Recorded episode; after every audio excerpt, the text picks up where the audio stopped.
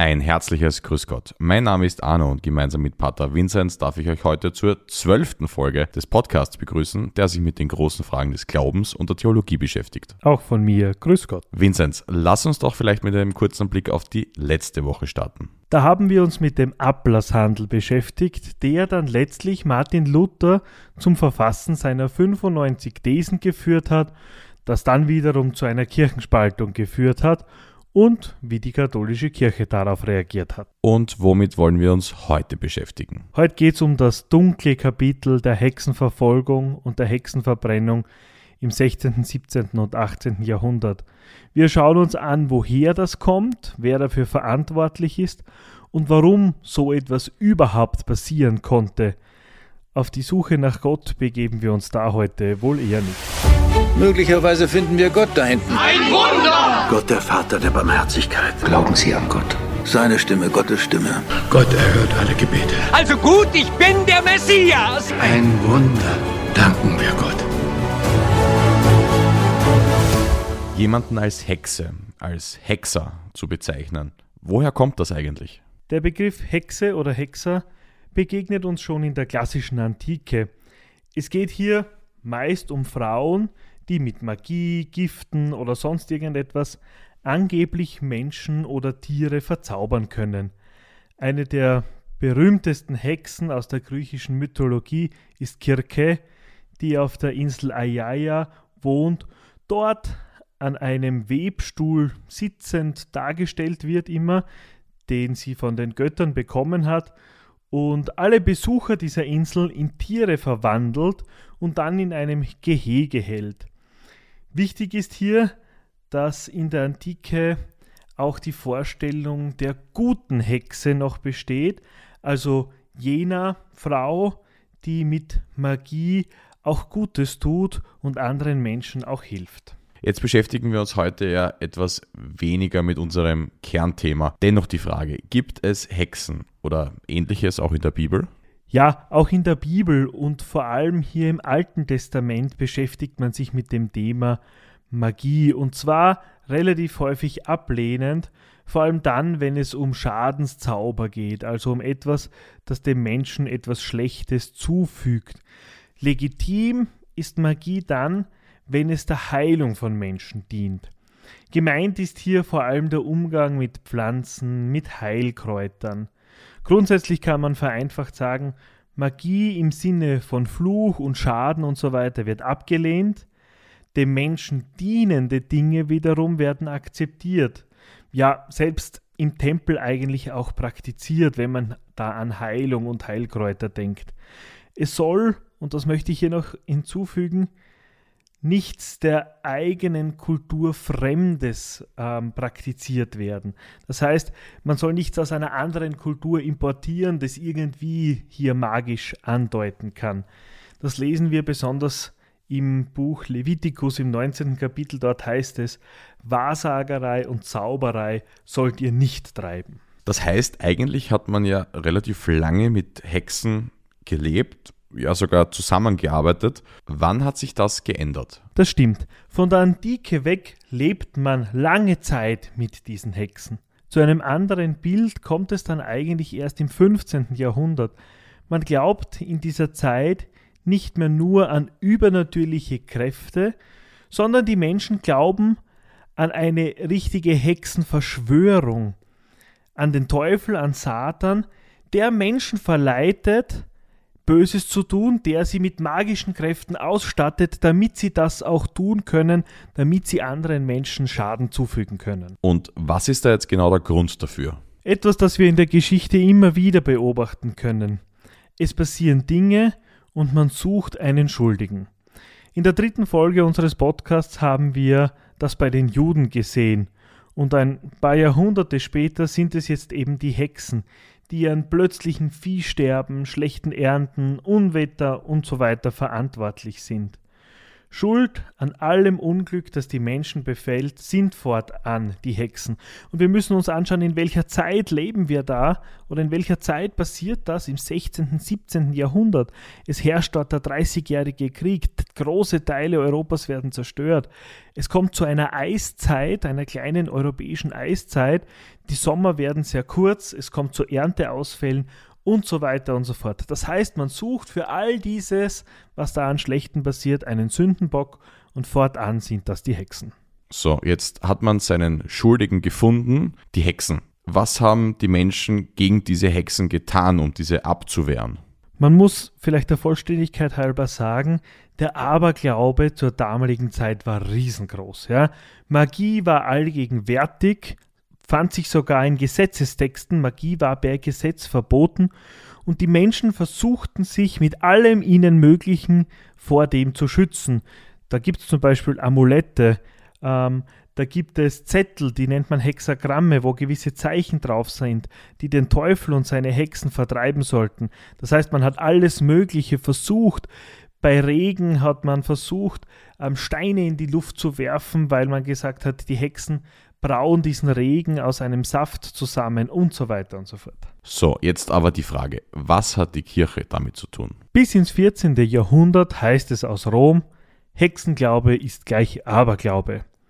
Die Angst vor schwarzer Magie galt unter Theologen als heidnische Vorstellung, also als nichts Reales, sondern einfach gesagt, ja, als Mumpitz.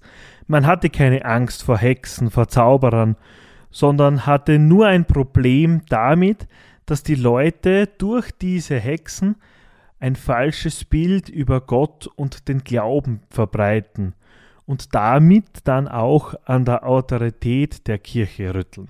Dieser Aberglaube, der war jetzt sehr, sehr stark verbreitet. Was hat die Kirche dagegen getan? Die Kirche ging allem Aberglauben auf die Spur und wollte diesen Aberglauben mit allen Mitteln verhindern und gründet deswegen die sogenannte Heilige Inquisition. Das ist so eine Art Polizei in Glaubensfragen und hier spielt dann in der Hexenverfolgung vor allem ein Dominikaner namens Heinrich Kramer eine ganz besondere Rolle. Ende des 15. Jahrhunderts beginnt er sich im Namen der Kirche mit dieser Hexerei zu beschäftigen. Eigentlich sollte Kramer Verfahren gegen alle möglichen Abtrünnigen führen. Seine einzige und wirkliche Leidenschaft galt aber dem Thema der Hexerei. Aber wie kam es dazu? Wie wurde dieser Dominikaner zum Hexenjäger? Ja, das ist eine gute Frage und das ist auch nicht so klar. Kramer stammt aus sehr ärmlichen Verhältnissen und tritt mit 14 oder 15 Jahren den Dominikanern bei. Zuerst waren es die Juden, die seinen Hass so richtig zu spüren bekommen haben. Das ändert sich dann sehr bald, warum auch immer, und geht über zur Hexerei. Er wurde zu einem Wanderprediger und hielt eben unzählige solcher Predigten gegen die Hexen im ganzen deutschen Sprachraum. Und die Menschen, die ihm zugehört haben, haben die ihm einfach so geglaubt? Ja, und zwar ziemlich. Er war hoch erfolgreich. So erfolgreich, dass schon vor allem, was es sonst gegeben hat, 1400 1984 in Ravensburg unter seiner Obhut der erste Hexenprozess stattgefunden hat, bei dem sechs Frauen angeklagt wurden und zwei Frauen dann auch aufgrund Hexerei auf dem Scheiterhaufen verbrannt wurden. Das ist also der Beginn von den Hexenverbrennungen 1484. Aber wie geht es dann weiter? Kramer entwirft dann einen Text für ein päpstliches Rundschreiben, das Papst Innozenz VIII. auch ausgibt und in dem steht, dass Hexenverfolgung notwendig ist. Und hier geschieht etwas Wichtiges für das Verständnis. War es für die Kirche bis zu diesem Zeitpunkt reiner Aberglaube, und Mumpitz, wie schon gesagt, so erkennt die Kirche jetzt an, dass es diese Hexen gibt. Sie muss das nämlich tun, sonst könnte man sie nicht verfolgen. Und Kramer wird dann aufgrund dieses päpstlichen Schreibens zum großen Abgesandten des Papstes in Hexenfragen. Zum großen Abgesandten in Hexenfragen. Was heißt das und was sind seine Aufgaben? Er muss im Auftrag des Papstes Hexen finden und ihnen den Prozess machen. Das ist seine Aufgabe. Und er reist dann gleich einmal nach Tirol, nach Innsbruck und beginnt dort zu ermitteln. Warum genau Tirol, weiß ich auch nicht, aber er sollte dort nicht sehr viel Erfolg haben. Er beginnt da in Tirol zu ermitteln und die Tiroler finden ihn damals schon nicht so ganz gesund im Kopf. Und der Bischof teilt diese Meinung der Tiroler und verjagt ihn dann aus seinem Einflussgebiet.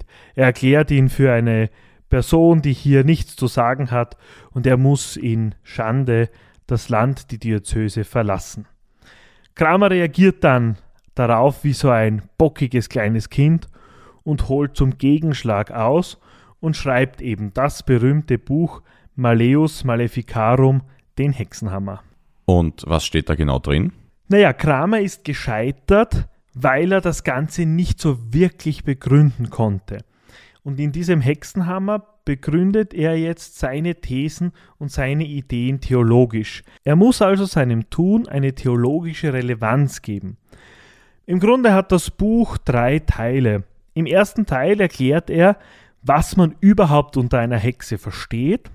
Im zweiten Teil beschreibt er dann die magischen Praktiken und auch wie man sich davor schützen kann. Und im dritten erklärt er, wie so ein Hexenprozess abzulaufen hat und dass man auch Folter einsetzen darf. Kleine Seiteninformation, dieses Buch wird zu einem Bestseller. Bis ins 17. Jahrhundert wird es in 29 Auflagen gedruckt. Jeder will dieses Buch haben. Wenn wir jetzt an die Grausamkeit der Hexenverbrennung denken, dann denken wir meist an Frauen, die als Hexen bezeichnet wurden und dann auf dem Scheiterhaufen gelandet sind. Waren Hexen immer nur Frauen oder gab es auch Hexer? Es gibt da jetzt keine genaue Statistik, wie viele Männer, wie viele Frauen, aber es waren zu einem ganz, ganz großen Teil Frauen. Warum das so ist, das erklärt Kramer auch, allerdings mit einem sehr komischen Frauenbild dahinter. Er muss ein gewaltiger Frauenhasser gewesen sein. Er beschreibt Frauen als von Natur aus schwach im Geist und deswegen eine leichte Beute für den Teufel seiend. Das heißt, er, er nimmt ihnen jegliche Menschenwürde und bezeichnet sie sogar einmal als die schlechteste oder das grausamste Geschöpf, das es überhaupt auf Erden gibt. So, jetzt wurde jemand als Hexe bezeichnet. Wie war dann das Prozedere? Man hatte das Buch, auf dessen Grundlage man gemeint hätte, diese Person wäre eine Hexe oder wäre keine Hexe. Aber was folgt dann? Es geht dann, nachdem es dieses Buch gibt, so richtig los. Das Buch schlägt ein, Folter, Hexenverbrennungen stehen dann vor allem in Deutschland auf der Tagesordnung. Letzte Woche ging es um die Reformation. Martin Luther. Er hat ja doch viel verändert. Wie geht er mit dem Thema um? Da war Luther ganz der Meinung der Menschen der damaligen Zeit. Er vertritt da keine andere Position.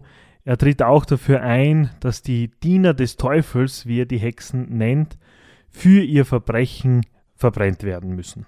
Dann ist das Thema der Hexenverbrennung ja kein katholisches Problem, oder? Nein, es ist ein gesellschaftliches Problem. Egal, ob ein Land katholisch, evangelisch, kalvinistisch oder sonst irgendetwas war, die Scheiterhaufen, sie brennen überall. Dieses Buch, das war ja ein Bestseller, das hat sich überall anscheinend gut verkauft. War das Thema der Hexenverbrennung ein weltweites Problem? Grundsätzlich war es ein weltweites Thema, wohl aber hauptsächlich auf Europa konzentriert. Aber die meisten Menschen mussten im Heiligen Römischen Reich deutscher Nation ihr Leben aus diesem Grund lassen. Insgesamt fielen in Europa rund 50.000 Menschen der Hexenverfolgung zum Opfer, 25.000 allein davon im Heiligen Römischen Reich deutscher Nation. So, jetzt wurde eine Person als Hexe bezeichnet. Hatte die dann einen Prozess oder wie hat das ausgesehen? Grundsätzlich braucht es einmal eine Anzeige bei den Stadtoberen, weil diese Hexenprozesse immer vor weltlichen Gerichten durchgeführt wurden. Und was war so ein Grund für eine Anzeige? Da hat es wohl viele Gründe gegeben. Neid, Missgunst, da hat es vieles gegeben aber man ist als Frau auch verdächtig, wenn man außerhalb der Gesellschaft stand, wenn man arm war, wenn man alt war, wenn man alleinstehend war oder wenn man schlicht zur falschen Zeit am falschen Ort war. Oft braucht man einfach für eine Sache, die gerade passiert ist, einen Sündenbock und dann kann es schon mal sein, dass eine Frau einfach aufgrund ihres Aussehens zur Hexe wurde, weil da einfach fünf Viecher gestorben sind. Und dann kam es zu einem Gerichtsverfahren. Ja, oder zumindest zu etwas Ähnlichem wie einem Gerichtsverfahren. Warum? Man braucht, um eine Hexe zu verbrennen, um sie schuldig zu sprechen, von ihr ein Geständnis. Und man hat alles dafür getan, also ich meine, man hat wirklich alles dafür getan, um so ein Geständnis zu bekommen. Denn nur mit einem Geständnis konnte man sie verurteilen. Und wenn ich sage, man hat wirklich alles dafür getan, dann zählt da vor allem auch die Folter dazu. Aber warum jetzt der Scheiterhaufen, das Verbrennen und nicht eine andere Art der Folter? Das hat zwei Gründe. Der erste, diese Hexe, die dann gestanden hat, zeigte ja Reue. Und man hatte dann wieder Mitleid mit ihr und wollte, dass ihre Seele wieder zu Gott kommt. Und dann hat man sich damals einfach gedacht, wir verbrennen die Menschen einfach am Scheiterhaufen. Richtig, weil das Bild dahinter war, durch das Feuer wird die Seele gereinigt. Der zweite Grund, es musste alles verbrannt werden. Es durfte von diesen Hexen nichts übrig bleiben, damit der Teufel nicht aus den Knochen, aus den Haaren oder was auch immer wieder neue Hexen machen kann. Wir befinden uns jetzt im 18. Jahrhundert. Irgendwann musste das Ganze doch auch ein Ende haben, oder? Ja, Gott sei Dank hat das ein Ende. Und es war wieder ein Ordensmann, der dafür sorgte, der dafür den Grundstein gelegt hat. Und zwar ein Jesuit mit dem Namen Friedrich Spee. Er war der Seelsorger der Frauen. Er begleitete Frauen auf ihrem letzten Weg hin zum Scheiterhaufen und ihn plagen dann Zweifel, ob das wirklich alles so richtig sein kann. Er kritisiert vor allem die Folter. Er meint sogar, dass selbst der Papst unter der Folter zugeben würde, dass er mit dem Teufel einen Pakt hat. Das heißt, er kritisiert einfach dieses Geständnis, dass das aus diesen Frauen herausgepresst wird. 1631 schreibt er sein Buch Cautio Criminalis, rechtlicher Vorbehalt. Das ist so der große Beginn der Kritik gegen die Hexenprozesse. Er legt damit den Grundstein für das Ende der Hexenverfolgung. Es soll dann noch 150 Jahre weitergehen, aber die Gelehrten der Aufklärung damals greifen immer wieder auf sein Buch zurück. Irgendwann in der Aufklärung wird dann die Folter abgeschafft und somit gibt es kaum mehr Hexenverbrennungen. Es entsteht da dann in dieser Zeit auch so langsam die Idee der Menschenrechte. Ein wirkliches Ende der Hexenverbrennung ist mit dem Jahr 1782 in der Schweiz zu markieren. Das ist wirklich so der letzte, unter Anführungszeichen, legale Vorgang einer Hexenverbrennung. Das war also die letzte Hinrichtung, ein Ende dieses grausamen Aktes. Was können wir daraus lernen? Viele dieser Menschen mussten ihr Leben lassen, weil sie von anderen Menschen angezeigt wurden. Da spielen oft Neid, Missgunst, Habgier und viele andere Dinge eine Rolle, warum ich damals jemanden der Hexerei beschuldige. Und irgendwie gibt es ja, glaube ich, heute, oder ich bin eigentlich davon überzeugt, es gibt heute so eine Art der Hexenverfolgung. Passt mir irgendetwas nicht im Staat, in der Kirche, in der Politik, dann suche ich einen Schuldigen und lade ihm diese ganze Schuld auf. Gebt dem der Menschheit, dem Volk, einen Sündenbock. Das haben wir in vielen Bereichen immer wieder, dass wir jemanden beschuldigen, anprangern öffentlich, dass er etwas getan hat, wofür er eigentlich auch nichts dafür kann und somit ein Menschenleben zerstöre. Ob ich das jetzt auf einem Scheiterhaufen tue, wie damals, oder ob ich das in der Zeitung tue, das ist nicht wirklich ein Unterschied. Wir sollten daraus lernen, zu schauen, was ist wirklich wahr, wohin geht die Wahrheit und was dient dieser Wahrheit. Und ich glaube, wenn wir aus dieser Zeit etwas lernen können, dann, dass wir uns vor falschen und unrechtmäßigen Anschuldigungen in Acht nehmen und das wirklich versuchen zu vermeiden, weil im Grunde ist das nichts anderes. Bis ins späte 18. Jahrhundert war das Thema Hexen mit einem grausamen Akt der Verfolgung verbunden. Wenn wir heute an Hexen denken, dann zum Glück nur an Harry Potter und Co. Dafür ist unter anderem die Aufklärung verantwortlich. Darüber, über Josef II. und wie zwei Weltkriege unseren Glauben beeinflusst haben. Nächste Woche. In diesem Sinne, Grüß Gott.